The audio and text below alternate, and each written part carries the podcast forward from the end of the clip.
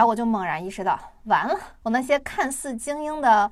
活法背后其实是我焦虑了，所以我有的时候就真的觉得，就不是不报，时候未到。我们的心理问题也一样，腚上的毛都让风刮没了，还坚持把头塞在沙里呢，太有画面感了。情绪这个东西，你要在意它，但你又不能太在意它。一个女的带着一个孩子，多不好找对象呀。我的第一反应是，你可千万别说但是，但是他真的说了但是，什么给你九十九分，少给一分怕你骄傲，你给一百分怎么了？对呀，但是当我想明白这一点的时候，我第二天就放过自己，我就想开了，想开的速度很快。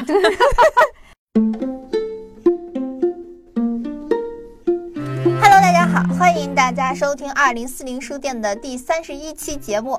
我是元英，我是玄机 啊。我们是一档游走在阅读与文学之间的播客，旨在用价值与美重建有意义的生活。同时呢，我们厌恶高姿态的说教，呃，厌恶苦口婆心的积雪啊，坚信即便不正儿八经，也能陪大家度过很多需要点亮的时刻。啊，哪怕是普度众生，我们也是济公那派的。妮儿呢？你的搓一搓。妮儿，哎，我猜就错。啊，一周不见哈，上周元英的情绪遭遇了滑铁卢，嗯，于是关掉了手机，在家里待了差不多一个星期的时间。嗯，其实我的精神出现不好的状况大概是七月初的事情了。然后有一次录节目，听众也明显能听出来我的状况不太对。嗯。啊，我当时没有特别在意，还在继续给自己打鸡血。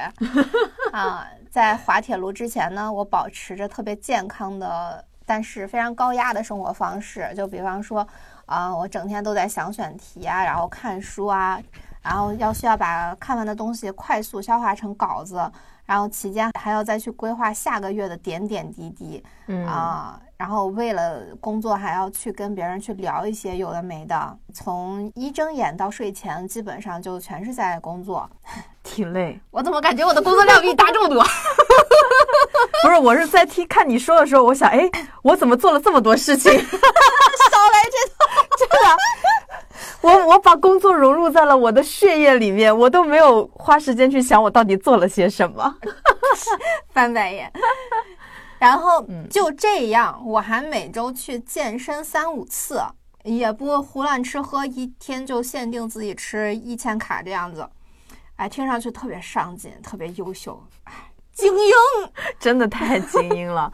但是你这个中间其实我觉得是有征兆的啊，就你你有几次就是有过喊累，有过喊累，或者是身体我觉得不舒服呀，或者什么的。但我觉得是因为给自己压力太大了，然后你连轴转的时候就。会忽略很多信号，对对，你看那种什么工作猝死的，都是属于他们其实都不知道自己身体有问题，或者说其实他有一点点不舒服，比方说头疼，但是他说哎呀，这不就是头疼吗？这种小事儿。对，因为现在很多的心理学或者身心灵的，他们都说要听从身体的声音，不要用大脑去抑制身体发出的讯号。嗯，对，所以说你上周绷不住要休息的时候，我当时觉得是件好事情。就是因为至少你听到你内心他在哭喊，不然的话真的有可能是更大的危机，不是楼下的火把你给烧死了。是写着写着稿倒在了工作台上。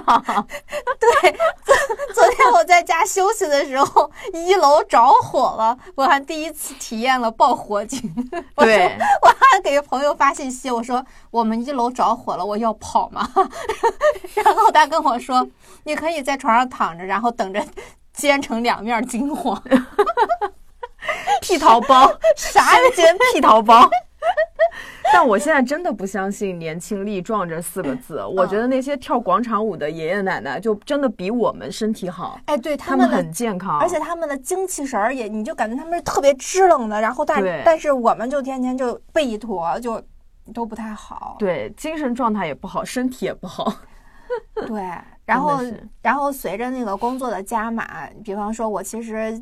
做了三个月播客之后，我就不再满足于做播客了，我还想开展别的业务。因为我觉得播客这个东西，它如果说依赖于投就是广告商的话，那这个东西它不形成闭环，我就觉得说这个不安全。嗯，所以呢，我在开拓别的业务，就导致我的工作量又是多了两倍以上。然后我就感觉到很恐惧，嗯，我就恐惧，我这日子有头没有啊？没有，会不会越来越多、越来越多重的工作？我为什么非要这样高速的转下去？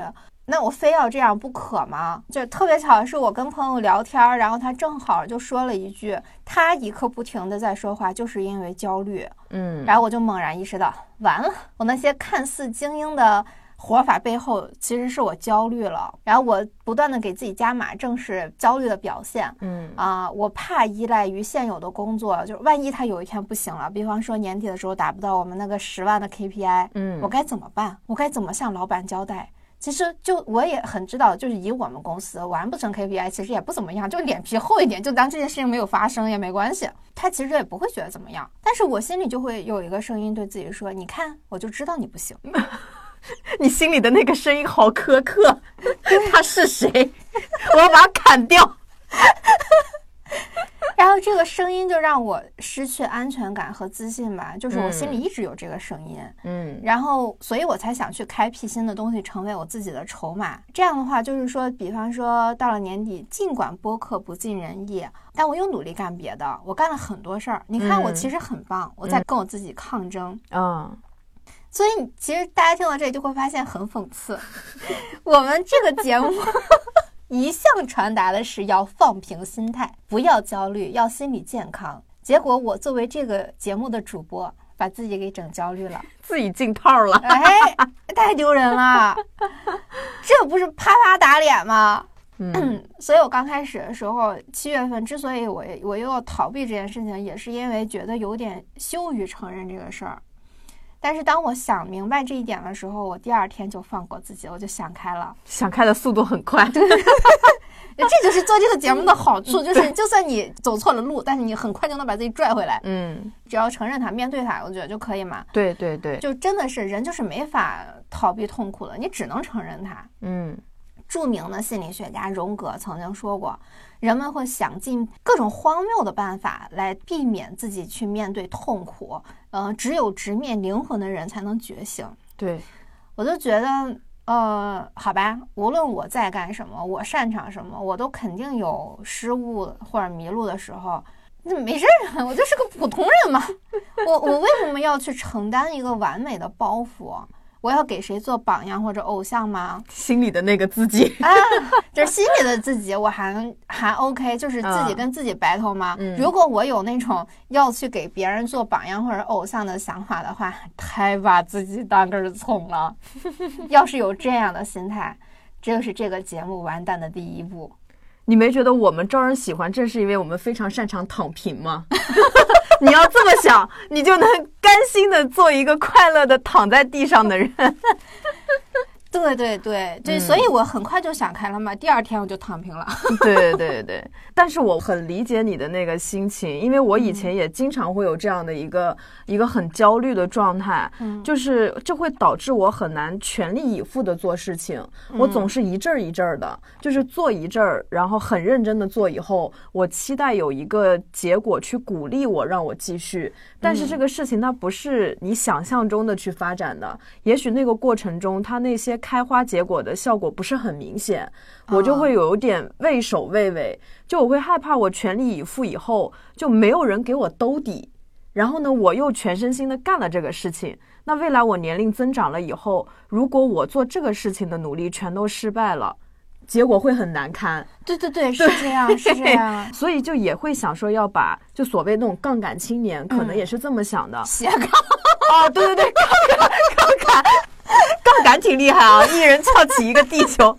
斜杠青年。杠精青年。斜杠青年是这样的，也许有一些人他是真的是多方面能力，但有的时候是因为我害怕只干一个事情，它达不到我想要的效果，导致我需要把。不同鸡蛋不能放在一个篮子里面，就是有这种想法。对，所以我以前很羡慕匠人，就我觉得他们怎么那么牛逼，就是甘于清贫，然后专心致志的去做一件事情，即便没有丰厚的物质回报，他还可以非常沉浸在自己的世界里面。但我就做不到，我会对结果非常在意，嗯，就然后我就会有焦虑，然后会导致我连中间的过程都没有办法享受了。但是我也不知道什么时候开始，就是最近反而就很放松，就是好像一种玄学的信念，就像种一颗种子，我必须得认真的浇灌，它才会发芽长大。然后如果去拔苗助长的话，它会让我的生活。越来越慌乱，而且会越来越看不清楚，所以我就会发现，真的就静下心，所谓的躺平，但躺平不代表不去好好干一件事情，然后就会觉得，哎，它衍生出了很多的成果，然后会觉得自己就挺耳清目明的，很多东西会看得更清楚。好像心里也会有更多的自信，但我特别焦虑的时候，我真的觉得自己好像眼瞎了一样。哦，对对对，耳朵也听不见，眼睛也看不见，然后就一直在在那儿焦虑忙，然后就很固执的沉浸在自己那个想法里面。对，而且其实啥也没干成。哎，真的是，真的是，就晕头转向的苍蝇，就是那种感觉。嗯，对，所以我就选择停下手头的工作，然后把自己从忙碌中挣脱出来，然后沉静下来之后，想要跟自己对话，看看自己，嗯，跟自己聊聊，安慰安慰我这个着急忙慌的小孩儿。真的，在这个期间就怪没事儿的，我就想我要去看一些能放松的书。我们之前看书都是把读书当成工作，因为我要去拆它，我没有办法去享受这个阅读的过程。对，这其实也是挺难受的一件事儿。我之所以要请这么长时间的假，就是因为我要让自己去享受读书。嗯，然后一本书它三天也读不完嘛。嗯，所以就拉把这个线拉的超级长。然后呢，我看书的这本书叫做《也许你该找个人聊聊》，这本书实在是太好了，好到它又变成了一期节目。对，嗯，不过它没有什么给我什么制作上的压力，因为我有足够多的时间去看它，而且为了逃避它会变成节目这样的想法，我期间又转头去看了另外两本书，然后这三本书一起插着看，对，然后就总之度过了非常休闲舒适的一周之后，你们也听得出来，我就身轻如燕的复活了。今天应该会有那种呲了的声音，亮嗓门的那种。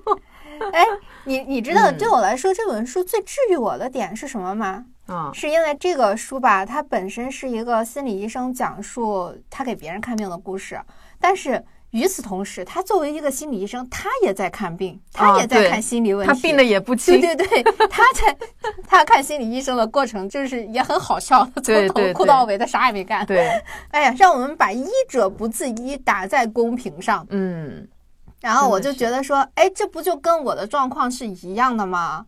就这简直就是世界上的另一个我，让我也不再为自己的那个当时的状态而感到丢人了。反正就其实作为我而言，我觉得一点都不丢人。就是，但但这个东西是每个人自我的一个心理感受。嗯，而且我觉得这个东西它就是说，就像你在西天取经一样，你这个也是你九九八十一难的第几难。嗯，然后经过这一轮以后，我觉得这个法力肯定是增强了。对，而且我觉得只有经历过焦虑的人，你才能教别人怎么不焦虑。你连焦虑是什么都不知道，你别人跟你说焦虑，你其实理解不了的。你只有经历过，并且你走出来了，然后你才能告诉大家，哎，我用了一个什么样的方法。嗯，你饱受焦虑的痛苦，或者说你根本不知道焦虑是什么，那其实你都就我觉得这个是没有办法成为一个医生的。嗯，那倒是。对啊，所以你应该尽可能多的再去体验一些别的负面情绪，然后来做这个节目。你是人吗？你你干点人事可以吗？哎呀，嗯，那盲猜就这期节目效果应该还蛮好的哈。对，挺肯定很好。好，我们现在就正式进入节目了哈，前面逼逼了十五分钟。呃，那么我们现在就来讲一讲这本书哈。然后这本书的主角是四十岁的医生洛洛丽，他没有他。呃，他在面对几个症状完全不同的病人，嗯，就是打开书，我们就是刚开始一看就能看到第一个病人，就是他认为到处都是蠢货的约翰。这个世界呀，太令约翰费解了，怎么到处都是制造麻烦的笨蛋？嗯，约翰压力大到无法入睡啊，他没有办法跟自己的孩子呀、同事什么，甚至家里的狗，他都觉得 难以相处。嗯，他来找那个洛丽，就是他想知道怎么让这些笨蛋学聪明。嗯啊，算了，他不指望这个，所以他就退而求其次，问问自己应该如何去应付这些笨蛋。嗯，好啦，听到这个倒霉问题，大家也能听得出来，问题其实并不出在别人身上，而是约翰自己出了问题。对。谁会倒霉到身边都是傻子？或者说，如果你认为你身边的人都有问题，但你却脱离不了这个环境，那你肯定是有自己不知道的问题啊。嗯，但约翰这类人肯定不是这么想的，他永远都是觉得我是最棒棒的那个，你。问题都出在你们身上，无论我换什么环境，我也是最棒棒的那一个。对，关键是因为他的工作非常成功，他在职场上非常成功，所以让他有一种幻觉，就是他觉得自己没有问题。嗯，他会用这种事业上的成功来骗自己。对，就是比方说他在生活遇上了问题啊，你就会觉得这个人真的可笑至极。比方说，他去看口腔医生，医生问他的问题太多。而且医生的不是为什么每他的每一个问题我都要回答？嗯，还有我前面的车一遇到黄灯就刹车，一点紧迫感都没有，那怎么着闯黄灯是吗？还有那个无法修好苹果电脑的那个天才吧专家，可真是个专家呀，连电脑都修不好。嗯，然后他甚至之前其实还找了一个心理咨询师，给人家的评价是友善，但是愚蠢。也有问题，也是个蠢货，而且他还会主动的冒犯洛丽。嗯，他说：“哎呀，我偷偷来你这咨询，就好像你是我的情妇啊，不应该是应招女郎，一周一次，还没有情感关系那种。这换咱俩应该一个巴掌就扇过去了吧？对，而且他还说：哎呀，你可别误会哈，我没有那个意思。我要真想金屋藏娇的话，我就我可不找你这样的。”我操！双重侮辱，就是他就一直在喋喋不休的说这些屁话，然后偶尔停下抱怨，也是在玩手机。嗯，导致洛丽他这个心理咨询师都插不上嘴。诚然，心理咨询师是一个聆听的角色，但是约翰的行为是只能让洛丽感到火大的，他是会引起洛丽的情绪的。嗯，所以他一直在心里念要心怀慈悲。妈呀！所以说。做心理咨询师这行，心态一定要好，不然怎么忍得住不在这种人头上一顿暴扣？对，而且他有一个非常不就是不尊重人的一个行为，就是他在咨询的时候还会点外卖，然后叫心理咨询师跟他一起吃饭。对，他就而且他全完全想不到，就一直一直一直在玩手机。对，我觉得这个也非常不尊重人。对，嗯。不过就在他逼逼这些问题的时候，机智的洛丽已经了解了约翰的毛病。嗯，所以你看人多么可笑，他发明了语言欺骗自己和他人，行为却始终是特别真实的。对，甄嬛哈还没讲够，甄嬛想说你们放了我吧。甄嬛她曾经教导四阿哥：喜怒不形于色，好恶莫让人知。嗯。其实真的特别自以为是，这句话就人是多么简单的东西啊！举手投足，为什么说某句话都是在暴露自己到底是个啥？嗯，其实真的大可不必故作姿态。洛丽就在心里冷笑啊，呵呵，不过是防御机制嘛。这个机制就是在帮助他避免跟任何人亲近，也避免他承认需要别人。啊，好大一个独行侠，Spider Man。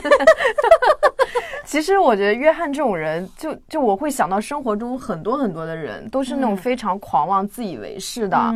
然后我看他那个部分的时候，我我第一时间想到的是《流星花园》里面的道明寺，嗯，就是那种张牙舞爪、飞扬跋扈的样子。他其实看似是无理取闹，但其实可能内心是非常非常脆弱。我已经不记得《流星花园》的剧情了，我觉得好像到最后他就是一个挺脆弱的人，对吧？对对，他的妈妈跟那个吴倩的妈妈的感觉很像。我给你一百万，离开我的儿子。妈妈很强势，然后儿子就是属于他，也是有很多原生家庭的问题嘛。我还想了半天，吴倩是谁？吴倩。嗯 嗯。那么约翰为什么会变成这样呢？心理咨询他不是算命啊，我你当然不知道。那么，如何在不惹毛约翰的情况下，让他放下防御机制，去看自己的问题，并且告诉洛丽到底是怎么回事儿，这才是洛丽的课题。嗯，在我们生活中很常见啊，比方说 A 有什么问题，我们直接指出，其实哪怕是真相，他也听不进去。对，因为他不愿意面对和承认啊。那么承认真相这个事儿，别的不说。其实，因为它涉及到会改变你的就是生活，改变你的习惯，固有的生活模式。对，而且面对这个东西也会很心痛吧？嗯，比方说，如果我我一直认为自己是个天之骄子，然后发现自己其实不过就是个普通人，其实真的是挺挺难过的一件事儿。对，哎，人之所以愿意骗自己，常常是因为骗自己一下就还能感觉活得下去，嗯，还能有希望，或者说。我如果自己把生活搞砸，那起码是我自寻死路，而不是等厄运找我。呃，虽然最终的结果不一定是我想要的，但起码是我选的。嗯，你非要告诉一个盲人，这个世界上实际上是很美的，他看不见，只是他倒霉而已。哎，碰巧就是你看不见，我这强迫别人面对现实，就也太残忍了。你说到这，我突然想到，为什么就互联网上现在大家心理问题多了很多？因为你让一些。生活层次不一样的人看到了彼此的生活。之前我记得 B 站有一个宣传片，就讲的是现在的年轻人充满了机会，非常的上进，他们又是学这个，又是去国外，又怎么怎么样。但其实这不是所有青年人的现状，很多十几线的小孩儿根本就没有想过这样的生活。但是他刷到 B 站的时候，看到咦，跟我同龄的年轻人都在干这些事情，其实有很大的落差的。是啊，跟我们同龄的人也都在住别墅、开宾利、拎着爱马仕呢。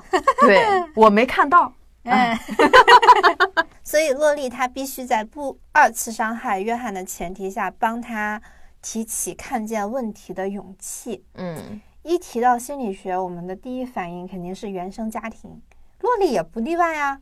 她无数次旁敲侧击约翰的原生家庭，得到的回答都是父母人很好。嗯。见了鬼了！什么样的美好家庭能养出这么一个用鼻孔看人的二手上帝？二手上，气得我都想把书撕了。你说到这个，我突然想到我今天看的新闻，就是那个奈雪。就那个奶茶的门店啊，是北京的一个门店。然后记者去卧底，然后发现里面的卫生状况非常差，就是有蟑螂啊，还有一些就是用过的水果在二次去用啊什么的。然后我就想到我喝奶茶这个事情哈，就我内心深处也知道奶茶很不健康，然后可能很多的奶茶店的卫生情况都非常的糟糕，包括外卖也一样，包括他们材料肯定都非常不新鲜。但是因为我想喝，所以我很害怕面对真相以后，我就没有办法享受这种快乐了。所以我就也是选择忽视。就我就觉得，只要我没有亲眼看到，我不去做卧底，对，我不去做卧底，我没看见那个蟑螂，这个问题就不存在，我就能继续喝。嗯，所以我就算在这个奶茶这个事情上都在自我欺骗。那约翰他在这这种生活的大方面，他因为创伤很大，所以他欺骗很大，我觉得也能理解。是，别人也也是这样。对，其实都一样。对，哎，谁也没比谁高一等，真的是。啊，所以我就想知道约翰他到底是个什么鬼东西嘛？嗯。但是话锋一转，落地回家啦。嗯，所以这本书它的另一条支线就是洛丽的生活。对，他是怎么从一个影视公司的小助理转行成了编剧，又从编剧转行去学医，兜兜转转，从学医确定要做心理医生，就这么一个特别特别长的过程。嗯，当他确定要做心理医生的时候，他已经快要四十岁了吧？反正都三十多岁了。啊，嗯。对，咱们中国人到了三十岁啊，其实大部分人都在心里给自己盖上棺材盖了，嗯，就等死了，对，就是感觉人生就到这儿了，哎，就到这儿了。但人家洛丽也不知道是人家社会现象，还是就是他们的社会就是逻辑是这样的，就感觉他们好像都是到了三十多岁才刚刚找到自己的方向，然后准备开始大展宏图，就是青春期是青春期，事业期是事业期，感觉分得挺开。对，而且他们可以随时转方向、转专业那种。嗯，而且他也不会说我转专业，那我之前的努力不就前功尽弃，不就浪费时间了吗？他们也不会这么想。对，就想法完全不是这样的。嗯，然后呢，洛丽在三十多岁嘛，这个年纪吧，她又想到了一个事情，就是她已经奔四了，但她没一一直没空找对象。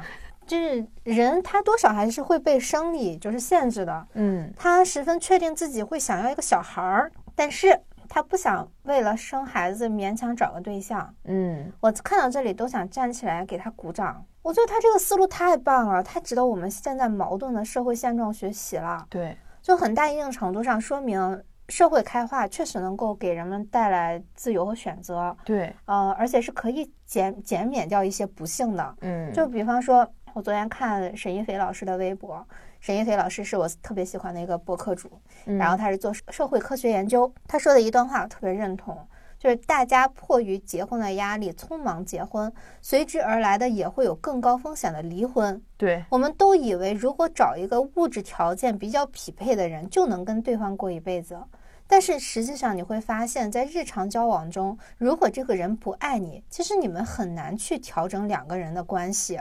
就是比方说，对方一点点小的失误可能会被放得很大，也很难去原谅或理解对方，因为没有爱嘛。对对，就会变得更挑剔，对，就会挺痛苦的。所以不要高估自己对没有爱情的婚姻的忍受力。离婚收场是当时逼婚想要的结局吗？不是吧？对，不是美其名曰让孩子有一个终生依靠吗？如果说父母觉得孩子结婚关乎自己的成败，收收你的自恋好吧？孩子也是别人，别人的人生，你往自己脸上贴哪门子劲啊？如果大家遭遇父母或者亲戚结婚，遭遇结婚，遭遇亲戚结婚，如果大家遭遇父母或者亲戚催婚的话啊，可以把这段话录下来，在家里用那个收破烂的大喇叭循环播放。对，就。我觉得这个事情它会造成的一个后果是，即使那些很想要结婚生子、过幸福家庭的人，因为着急找对象，然后导致失败的一个感情经历，这一类人他也会对感情很绝望，对对，然后产生一种爱无能的情况。所以说，其实松弛的这种婚恋观和这种自由的一个状态，反而会有更多的幸福的婚姻和家庭。像这种。对高压逼迫的话，我觉得整个社会它反而会越来越畸形，大家也会越来越逆反。对，而且我觉得我们社会上还有一个问题，就是大家表面上是在催婚，但实际上是为了催生小孩儿，因为大家还是始终觉得说有一个小孩儿才有保障啊。什么不孝无 后为大嘛？不孝有三，无后为大。对，那你就换个思路嘛，没有对象就不能有小孩吗？是吧？那洛丽也可不那么认为。所以她就选择去精子库买精子。说实话，我很羡慕他，因为我也曾经这么想过。我想，我当时想的是，如果三十五岁还没嫁出去，我就拼命工作，然后等年收入有五十万的时候，我就去买个精子生小孩。因为我有朋友就这样嘛。嗯，他他自己买了个精子，然后生了一个混血宝宝。哦，嗯，他是在国外还是在国内？呃，他在国内。哦，嗯，但是他是去澳洲买的，嗯嗯，但是我羡慕了一阵子之后，然后其他朋友跟我说，你这样生孩子没法落户口，上学也很困难，就是反正就全是阻碍。我这个朋友现在确实又带着孩子回澳洲了，就阻碍太多。所以洛丽和我那个朋友，他能养得起自己和孩子，因为他们都是独自带孩子，没找保姆，也没上班，嗯，然后能做这个决定，其实说明了社会上有很多人做这个选择。啊，毕竟他们能买到那个满意的精子，其实也花了很多波折和等待的嘛。对，谁能想到买精子居然要秒杀？也喜欢好看的、长得帅的、性格要好的。嗯 嗯，哎，其实如果让一个女孩她自己养得起孩子的话，那其实可能男性更讨不到老婆了吧？对。但是这对社会低生育率有好处呀？你是牺牲男性权益还是牺牲社会权益呢？对不对？咦？嗯，对于想要孩子的女性，像我这样的啊，或者说那种害怕女儿老无所依的父母来说，其实这都是有好处的呀。嗯，所以我觉得有时候对于一些一线城市或者是社会观念而言，与其去开放三胎，还不如开放精子库和更改社会生存规则。嗯，比方说单亲妈妈可以享受各种优惠或者是优先政策什么的。就是，但我我现在是想到一个问题，就是男的讨不到老婆，因为我们现在中国就是男女比例已经比较失衡了。嗯，如果再开放这个的话，女人自己生了孩子，男的就更找不着对象了。嗯，对，就这会可能是会有更多的犯罪问题，这是很恐怖的。嗯，哎，你这个逻辑还挺，就是自己掉进了自己的陷阱。我跟你讲，就是你知道这个逻辑就显得就是就说明我们真的是处在一个厌女文化中的。嗯，因为这其实显然的德育教育不到位。嗯，如果男性找不到对象，他为什么不从自己身上找问题啊？他居然想着要去犯罪，这个思路就。怎么说？就好像只要我存在，我就应该得到我想拥有的一切。然后女性就是这一切里的之一。嗯，但是这逻辑的 bug 在于，你想要钱，你知道要去努力挣，你要你知道要去考大学、研究生，你这样才能有一个好未来。那为什么找对象你就不知道努力了呢？是这样，我只是说是针对现状而言，就是你未来肯定是有方式可以去更改，或者是说从教育去入手的，对。但是从一个整体社会的这样一个现状而言，我觉得这个还是挺那个的。从现在来看，其实赚不到钱去报复社会的是少数。所以我觉得我们比较幸运的是，生活在一个女性逐渐声音越来越大的时代吧。对，我觉得以后可能大家都会常识，就是如果想要得到好的亲密关系，最基础的方法就是彼此尊重和礼貌。嗯，对，而且我觉得这个都是未来社会更先进、更自由的时候有的可能性。嗯，所以其实这也解答了我们刚刚开始的疑惑，就为什么国外他们可以，比如说三四十岁再转专业、再重新选择，因为他们接受教育。的截止时间是比较晚的，就是他们可能要读大学本科，然后硕士、博士，然后还有博士后，或者甚至读好几个专业。等他完成学业的时候，已经三四十了。对，而且他们还要 gap 啊，什么 正常就是就是经常休学个一两年去工作，然后再继续读啊什么的。我们没有这个休学政策，其实。对，所以我们中国现在在转型期，女性受教育的这个水平越来越高，然后现在才会有越来越多的身影。所以希望男性也加把劲儿，加油！哎呀，我们话说回书哈，嗯，洛丽她如愿有了自己可爱的儿子，但恰恰是这个儿子让她在八年后的恋爱中受到了冲击。嗯，来了来了，反驳单身女性要孩子不方便的例子就来了。一个女的带着一个孩子，多不好找对象呀，肯定会被人嫌弃啊。还真的，哎，洛丽就遇上了，嗯，谈了两年恋爱，这男的张嘴就来啊，我想要自由，我不想要有孩子的生活。哇塞，早干嘛去了？这要是换成一个内心不坚定的妇女啊，尤其是厌女文化的啊，嗯，准保立刻马上开始后悔自己当年的选择。这个孩子阻挡了我的幸福呀，嚎啕大哭一个。但是洛丽她不是一个一般的妇女，嗯，她尽管非常痛苦，却始终没有觉得这是她儿子的存在造成的，反而觉得说这男的绝对是他妈的有毛病，嗯，因为更加显而易见的是，这个孩子是被当做分手借口的存在。其实很多妇女她都搞不清啊，就算没有这个孩子，想离开你的人都有一百个理由离开你。对啊，你的问题不是有个孩子，一定是你本身有什么令他不满的地方。对啊，他只是拿孩子做一个借口，所以洛丽她更想知道她男友是为了什么，所以她去选择去找心理医生。况且他们俩刚在一块儿的时候，这小孩已经在了，那他早就不说呢，对吧？肯定是有问题的。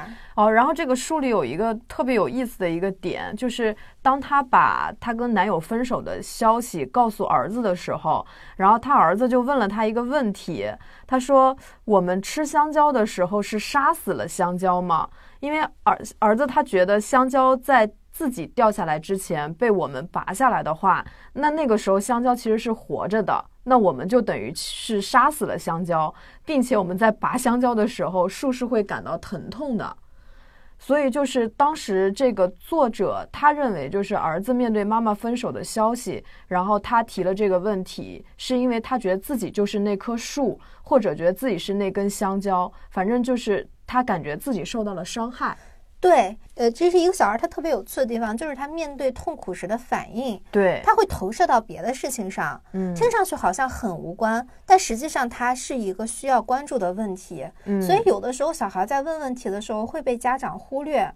可能对他而言是一个很严重的事情，但是家长一听，猛一听，哎，这八竿子打不着，什么东西啊，就不回答了。但其实这是家长需要注意的。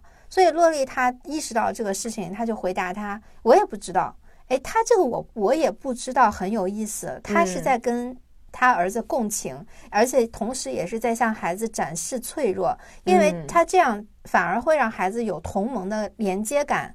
他们的关系靠一句“我不知道”，其实是可以体现出平等的。嗯，然后他又解释说，我们也许不是有意要伤害那棵树或香蕉，但是从结果来看，有时候是会伤害到他们的，尽管那并不是我们的本意。嗯，他非常坦诚地向儿子表达了自己的想法，而且没有否定香蕉，也就是他儿子的难过。对，而是去认同伤害的发生。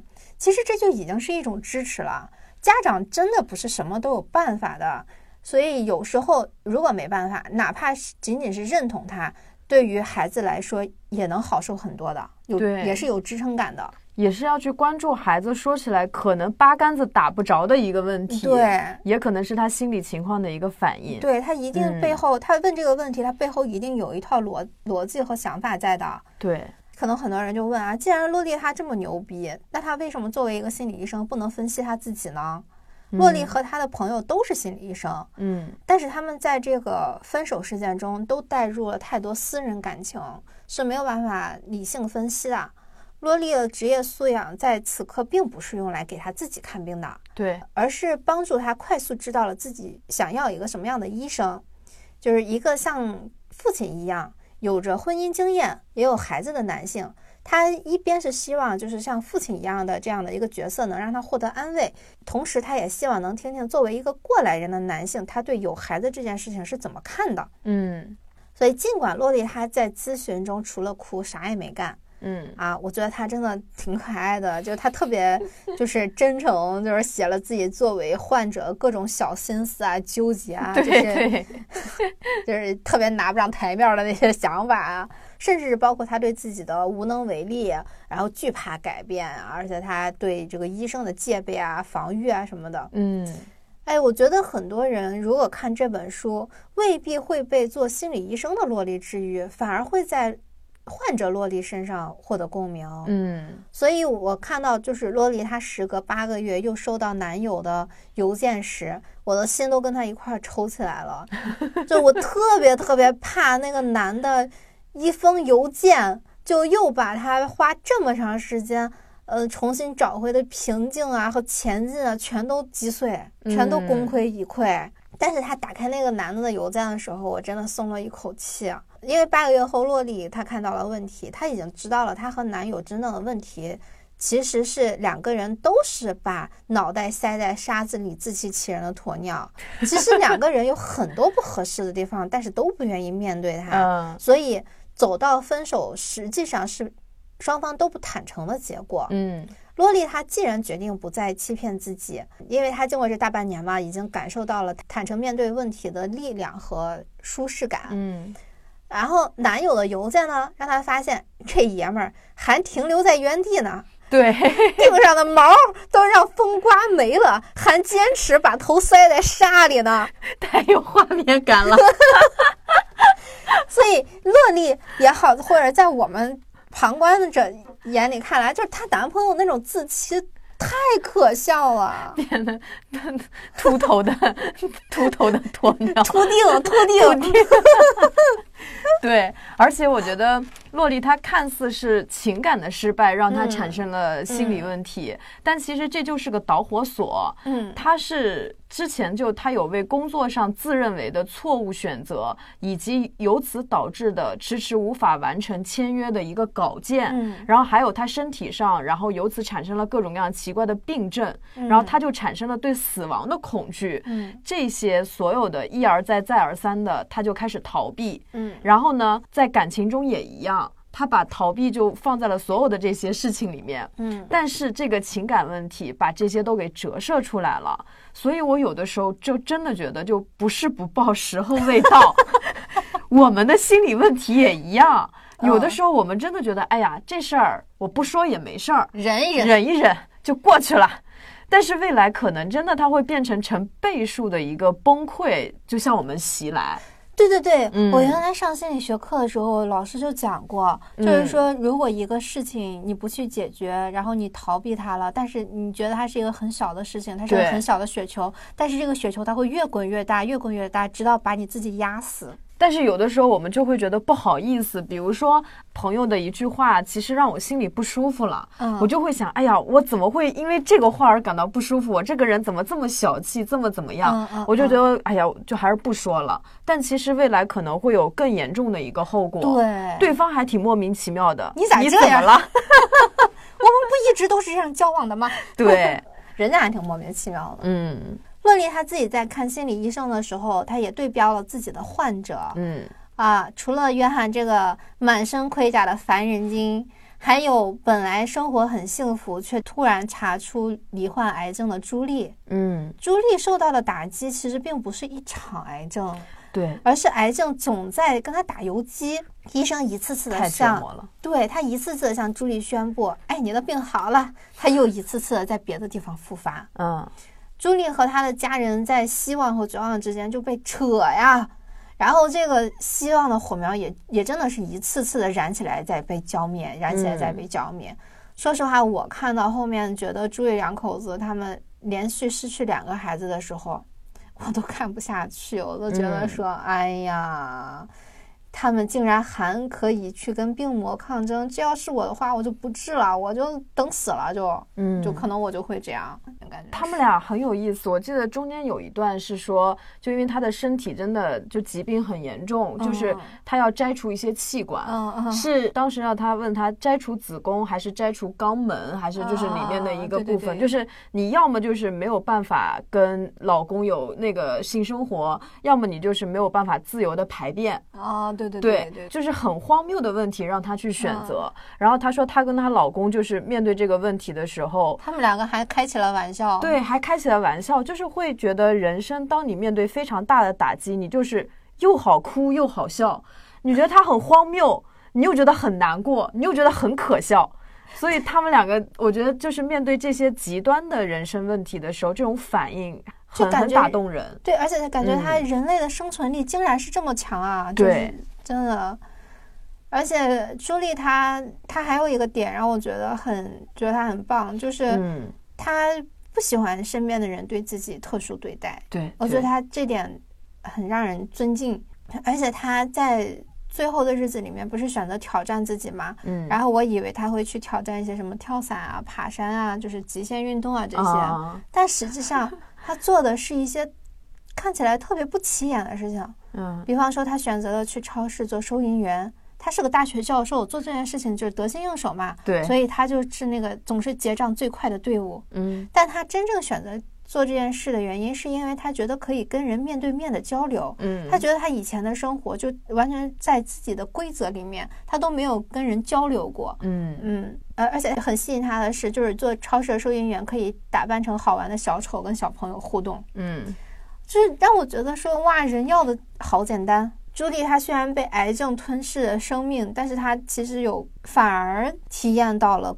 世界的鲜活，就是我们习以为常拥有的那些东西，但是她都会发现，其实这些东西它每一样都很美。比方说，草莓流到下巴上的那个汁液是甜甜的，嗯，然后冰激凌在口中融化的时候的那个奶香，然后家家门前那个。草地上的小花是什么味道的？海边被浪花冲上来的海藻又是什么味儿？其实，而且世界上会有很多的声音的交织，无论是车轱辘啊，什么大提琴啊什么的，嗯，它的生命进程。看上去是被快进了，别人都剩几十年，他可能剩个一两年这样子。对，但是他的生活是放慢了的，嗯，这个节奏感很有意思，他非常诺兰，你知道吗？他反而因此有了全新的体验，就是原来在咖啡厅看人来人往，然后买一件漂亮衣服，这些我们认为平凡的小事，你只要投入其中，就能收获无比的快乐。对，所以他在最后的日子里面是把这些快乐完全浓缩了的，太快乐了。沉浸式的体验。对对对。而我们拥有这些大把未来的人呢，其实是没有时间去关注这些东西的，这些微小的东西呢。所以他在。朱莉在最后的日子里感觉到非常容光焕发。嗯，我非常喜欢她的故事，就是她的故事让人感觉到人这一辈子可能没有所谓的绝境。嗯，或者说我们身处所谓的绝境时，眼睛如果不是只盯着黑暗，去哎呦吓死我了，我好害怕，其实是可以发现一些美好的东西。它到底是顺境还是逆境，其实只取决于你是怎么看的。对，嗯，我们可能改变不了问题。那我们能改变看待问题的态度，态度它可能也不改变什么，这这个事情就让它变好啊，它也不会影响到别人。但是这份态度，它决定了我感受到的到底是幸福还是不幸。对，因为我们节目里面其实一直是在强调，就是通过改变自己看待问题的方式，然后来得到生活质量的提升。嗯，也许我们没有办法说，我现在就开上玛莎拉蒂或者保时捷，对，但是我每天坐在公交车上，我也觉得挺快乐的。这个快乐是不会因为我们这些物质生活的一些差异而有所差异的。然后我在看这个书的时候，我就会想。如果我的生命像他一样走到了尽头，可能也就剩一年或者甚至一个月，我会干些什么？我感觉我好像也干不出什么跳伞啊、蹦极啊，要去去极尽体验什么的。就仔细想想，可能也是做一些简单的事情。就我可能会天天去菜市场买菜，就感受一下这个世界，中国的地大物博啊。那我 我想着要上班来继续做播客。哎，是，但是我就不愿意来上班做播客了，我愿意去找一个环境特别好的地方，然后就游山玩水做播客。对对，是是是。想到就聊几句，好开心啊！对哦，其实我们为什么非得在办公室里面做播客呢？对，游山玩水做播客不一定要生命走到尽头才行，平时也可以啊。朋友们，大家好，此刻我们坐在那个京郊的某个山里面，给大家录一期啊。哎，其实挺好的哈。现在我们坐在大明湖畔，给大家录一期啊。嗯，可以跟。老板 battle 一下，完了 KPI 又成了一种新的焦虑，要有筹码。哎，就是故事讲到这里，我本来是想说，哎，我们介绍到第二个人了，我想再去讲另外一个人的故事。那会儿我还没看书，然后玄机先看的。他跟我说，他看了这本书之后，了解到这个世界原来真的是有坏妈妈的。嗯，然后我本来说想讲这个坏妈妈的故事，但是我不知不觉的又想到那个讨人厌的约翰。因为我真的很想知道约翰为什么这样嘛？对。然后洛丽她是一个很好的心理咨询师，她终于还是找到了约翰心底的牢笼关的是什么？没想到约翰的问题真的不是原生家庭的问题，反而是他的妈妈非常爱他，经常夸他你是最特别的，你是天降的惊喜。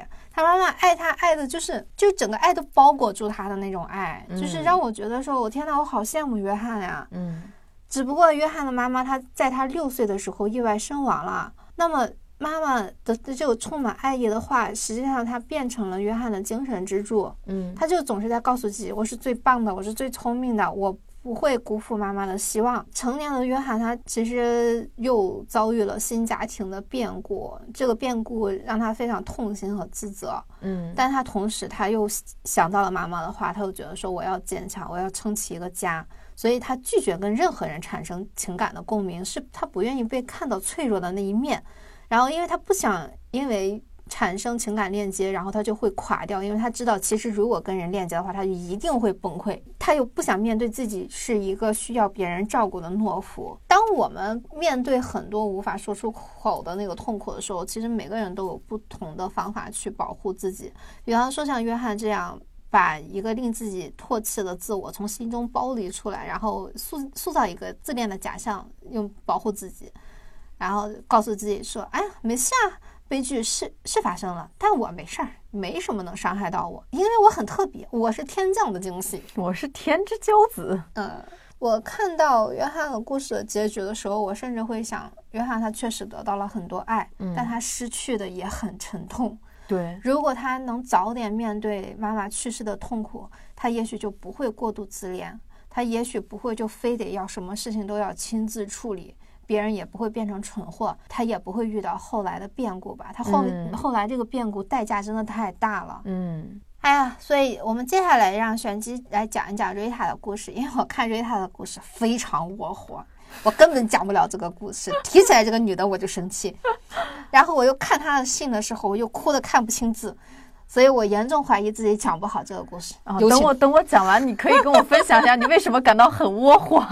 呃，我跟大家讲一下，就是 Rita 是一个六十九岁的离异女士，然后她就觉得自己人生是一场悲剧。她离了三次婚，然后和四个子女的关系也都不好。她也没有在专业上发挥自己的一技之长，甚至没有自己的社交圈。嗯，所以他就是独自一人，抑郁的生活着。甚至连他唯一有兴趣的画画，他也提不起兴趣了，所以他就做了个决定，必须在七十岁生日前让生活有所起色，不然就终结自己的生命。啊，然后呢，他就找到了萝莉。洛丽就建议他去尝试约会，但遇到的都是一些特别可怕的老头儿，皮肤皱皱的，人人猜疑他。然后后来呢，他终于在公寓楼里遇到了一个特别合得来的人，叫麦伦。他们以朋友身份相处，无话不谈。然后就在洛丽她想要试图去确认关系的时候，她发现麦伦开启了一段新的感情。这对他而言是一个巨大的打击。即使后来麦伦找到他，跟他表白说他仔细想了想，其实真的是非常非常喜欢他的时候，还亲了他。然后呢，他给了人家一巴掌，然后躲了起来。嗯，因为他觉得爱是痛苦的。那个亲吻给他带来了新的危机，就是他要面对人生中新的可能性。嗯，这个时候呢，就是心理医生也告诉他，因为他其实是害怕在亲密关系中受到伤害。嗯，但是即便是现实生活中最完美的亲密关系，也有受伤的可能。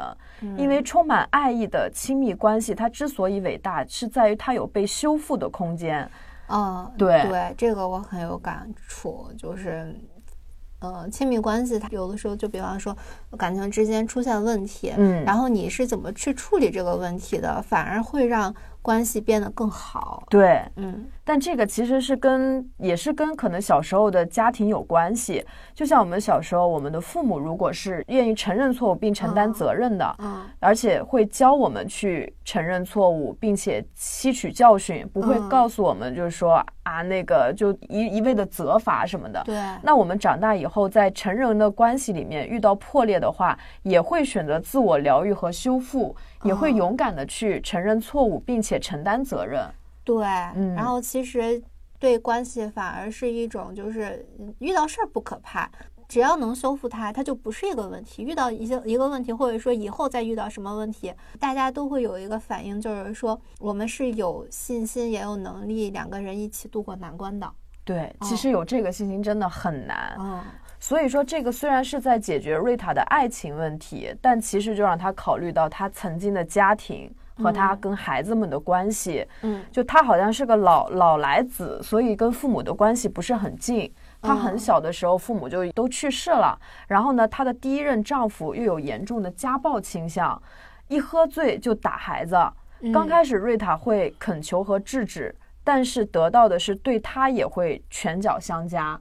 后来呢，她在遇到丈夫打孩子的情况，她就选择了躲避，因为她担心自己就如果说带着孩子出去的话，她找不到体面的工作，无法生存，也害怕承担照顾孩子们的巨大压力，所以她不敢离家出走。所以我窝火呀，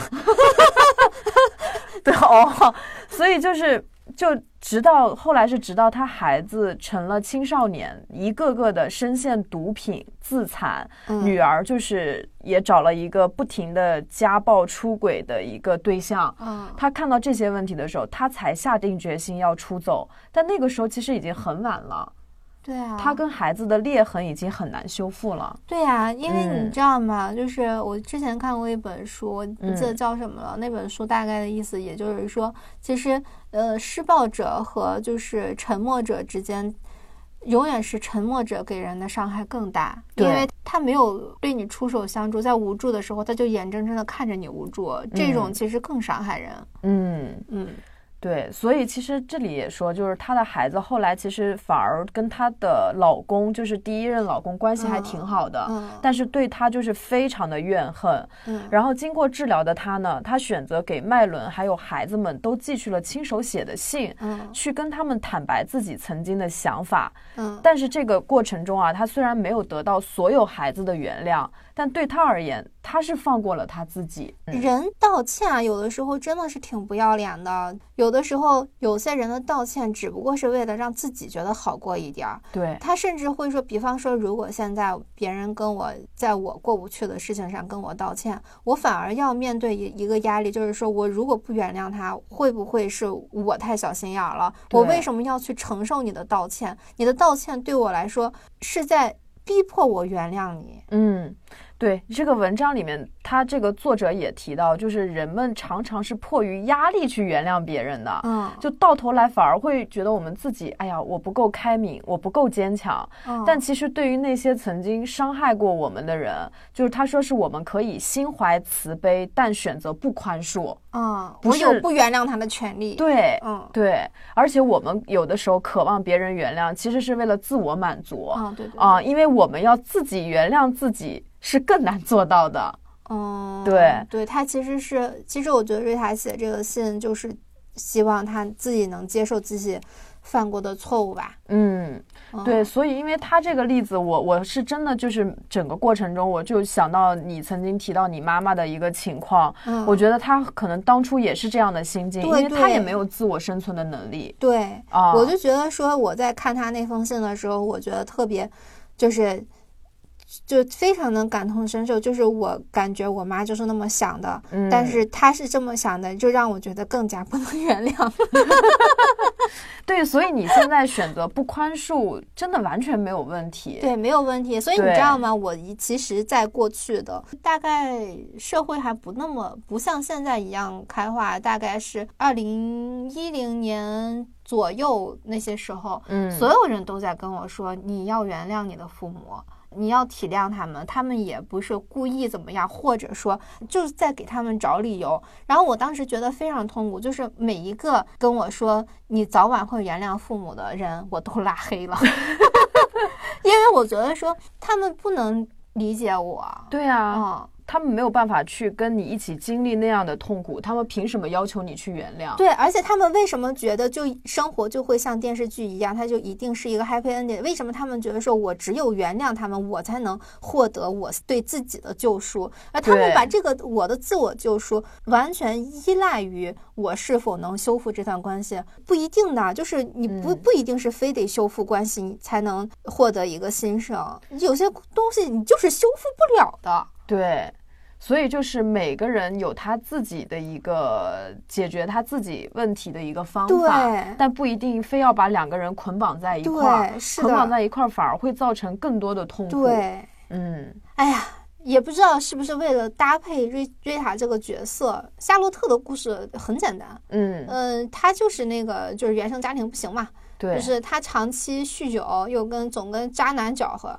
就好像体验痛苦才是夏洛特的舒适区。嗯，我们看着四个主角啊，约翰的原生家庭幸福，新生家庭不幸；朱莉无论是原生家庭还是新生家庭都很幸福。对，瑞塔她有点像就是时代造就的家原生家庭一般嘛。嗯，主要是婚姻不幸。嗯，那么夏洛特就是典型的成长于不幸的原生家庭，所以说。他这个书很丰满，就是他没有说把一切归结于原生家庭。对，而且这个夏洛特，呃，也是比较贴近于我们的生活吧，呃，或者说我们在生活中比较容易见到。毕竟现在大家有点什么情绪的第一反应都是去喝酒蹦迪嘛。嗯。最新的解压方式，其实袭击着夏洛特和我们的，其实本质上是孤独。对。啊，无论每个人的情况你多不同啊，你只要选择去这种热热闹闹的，或者说就是麻痹神经的话，那其实孤独这个元素就是相通的。嗯，我们每个人都渴望跟别人发生情感交流，但是不会，不擅长，也很缺乏。嗯，而且我们长期都在玩手机，就是我们其实我我还是很清晰的记得，我最初上网就是为了要在互联网上解决孤独啊啊。那么其实现在。越来越清晰的另外一件事情就是，网络是一种精神毒品。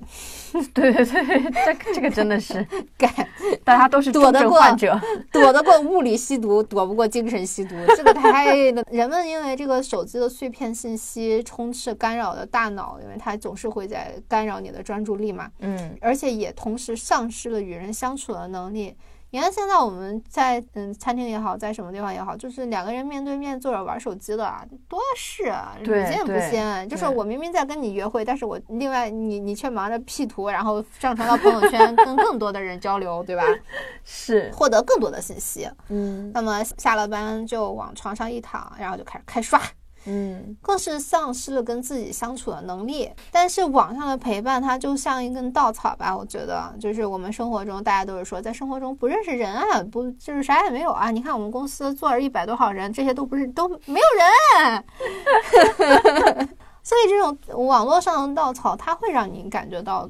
抓到一丝丝希望，因为你跟他对话的那个人，他起码他在对话的过程中，你是感觉到他的他的注意力在你身上的，嗯，呃，只不过他并不能在真实的生活的汪洋之中拯救什么吧。对，而且网络你是可以自己主动选择的。对对对。啊，然后你这个人他不回应我，我可以从别的人那里去获得回应。对对对。嗯，也许还是害怕现实生活中有一种打击，或者是他们没有办法去面对，但网络是可以逃避的。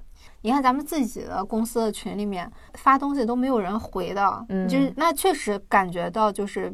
大家之间的界限是很很强的，所以如果说在公司群里发没人听的话，你就容易感觉这个公司就是没有人。哎，对，但我想说一个夏洛特的，就是有一个问题，我觉得很有意思。就我觉得夏洛特他是有意在麻痹自己，然后他有一种心理，就是说我现在已经很差了，就是如果我身处深渊，然后我的生活一塌糊涂，这其实也是我在掌控我的人生，我对我的人生是有控制感的，是这种糟糕的感觉让我很熟悉。但是如果我一旦遇到了很好的人，遇到了一个很不错的约会对象，遇到了一个很好的工作。如果我失败了，那是会有更大的失望的。所以他那个文章里面，他一而再、再而三的去喜欢那种根本就不可能跟他有长期关系的男人，就是因为他会觉得那样的人，反正最后的结果就是失败，他反而有掌控欲，就是这样一个心理。这就其实有点像刚才我们在开篇的时候讲的我们的那个焦虑，其实我们也是。也是害怕自己把握不住成功，是吧？嗯，其实一样的。对对，而且这个作者还提到，就是说有时候我们在童年时候受到的管教，会造成我们成年后无法判断我们的情绪。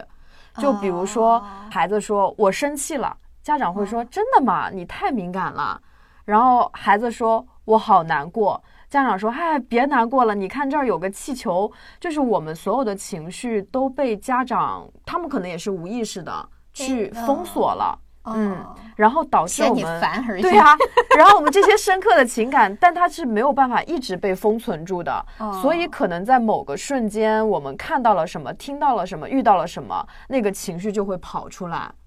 所以就比如说你上个星期呃遇到的这个情绪的一个。断档也有可能，比如说是小的时候，你想要被夸奖，没有得到一个夸奖，导致你给自己施压，施压到一定程度以后不行，或者就肯定它中间是有一个原因的。嗯，哎，那那这样的话，我倒是对，是的，是的，是的。对，就是年终述职那天，你这么一说，我就想起来了。就是年终述职的那天，老板就在前面，就是在说我事情做得好啊，什么就是叭叭叭叭。我当时想的是，我的第一反应是，你可千万别说但是，但是他真的说了但是，我就知道前面的话全是假的，真正的重点都在后面。啊，然后这确实是我。情绪崩溃的，就是逐渐崩溃。就是我尽管在呃无数的时刻告诉我自己，这只是他的想法，不是现实，因为他没有听过我们的节目，他不知道我们到底是什么，他只不过就是一个看数据的资本家。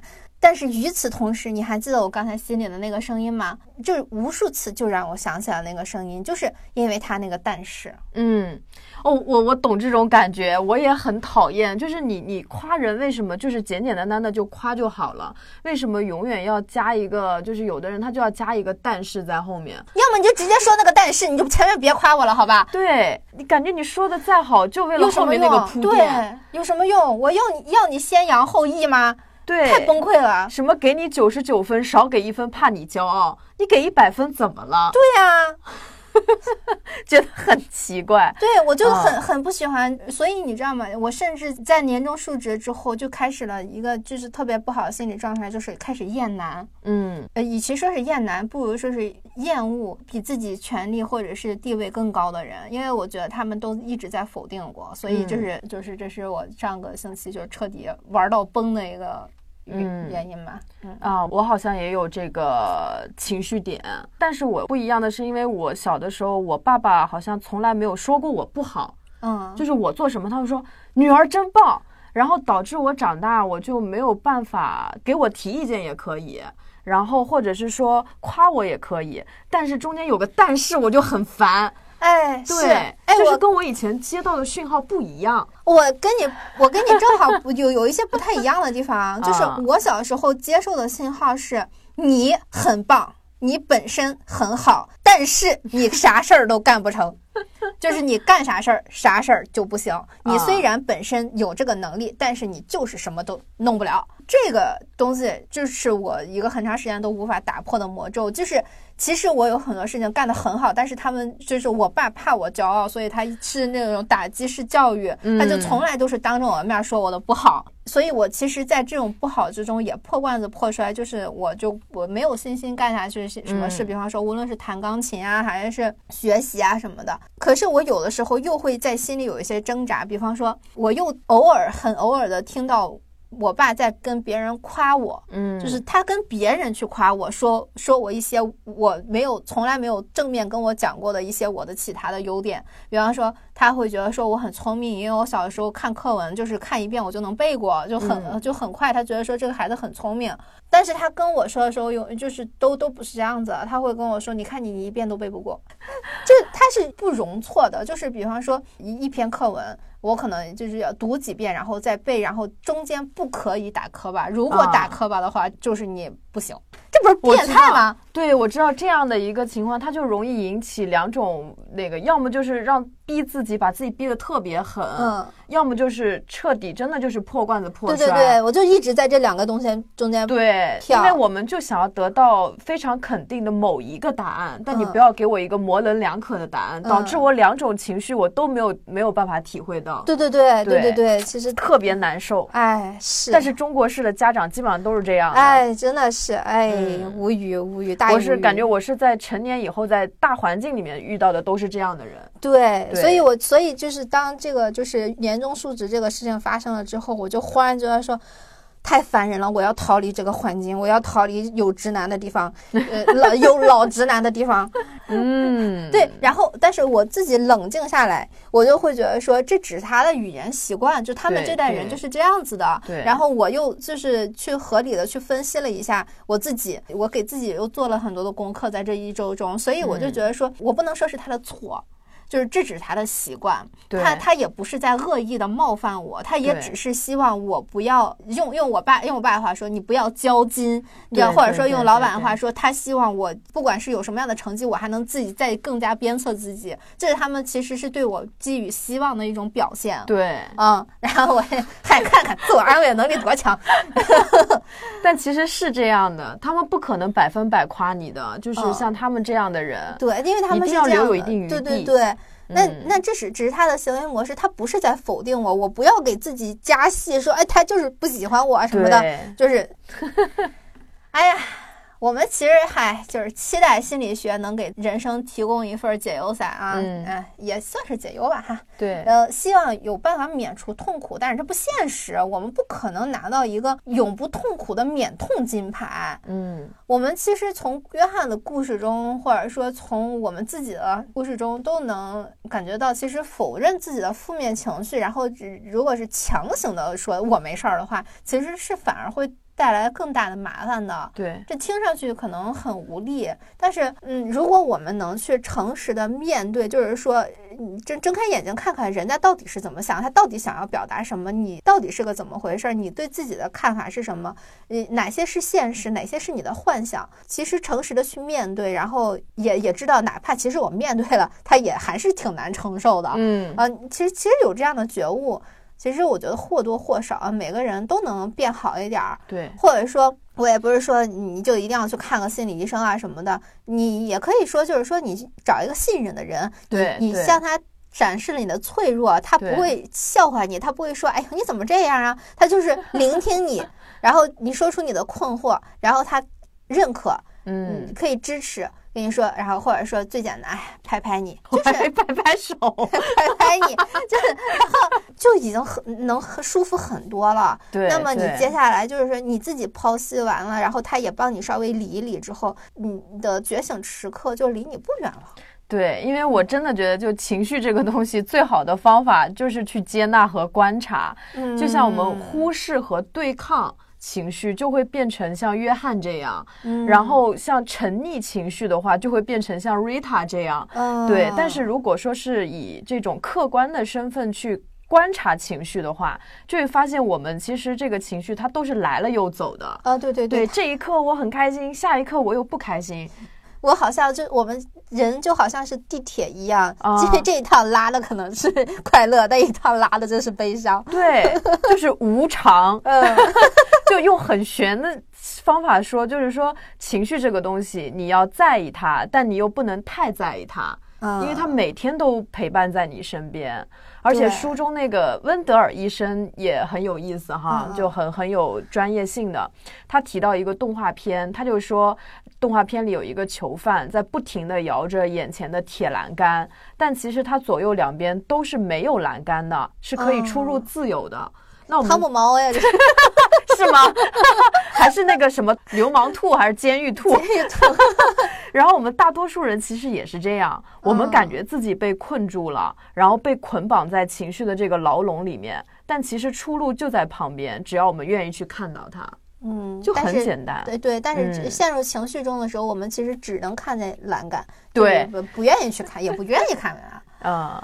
哎，所以我特别喜欢这本书，我就觉得，呃，希望大家都能看看吧。嗯，就是我觉得这个作者他的心理是很强大的。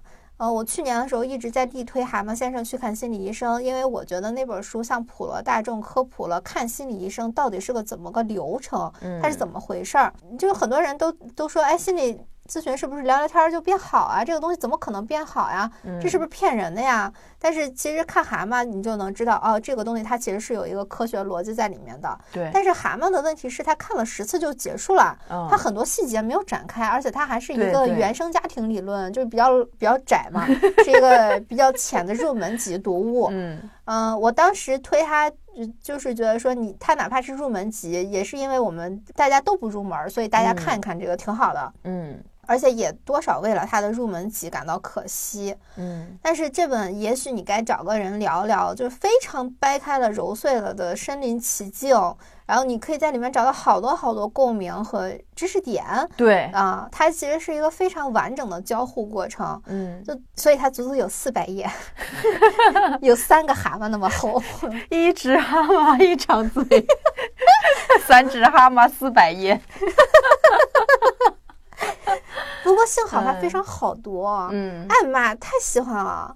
我觉得在滑铁卢中看完这本书，能够重振精神的坐在这里，就是快快乐乐的录节目，而且我也不会为接下来没有尽头的工作，嗯，感到无意义，感到窒息，嗯嗯，甚至重拾了当时做播客的快乐。你看，我甚至都有动力去录视频了。其实真的是这本书给了我很大的鼓励，很很大的功劳，感觉它有。而且现在碧桃手舞足蹈的，肢体语言非常的丰富。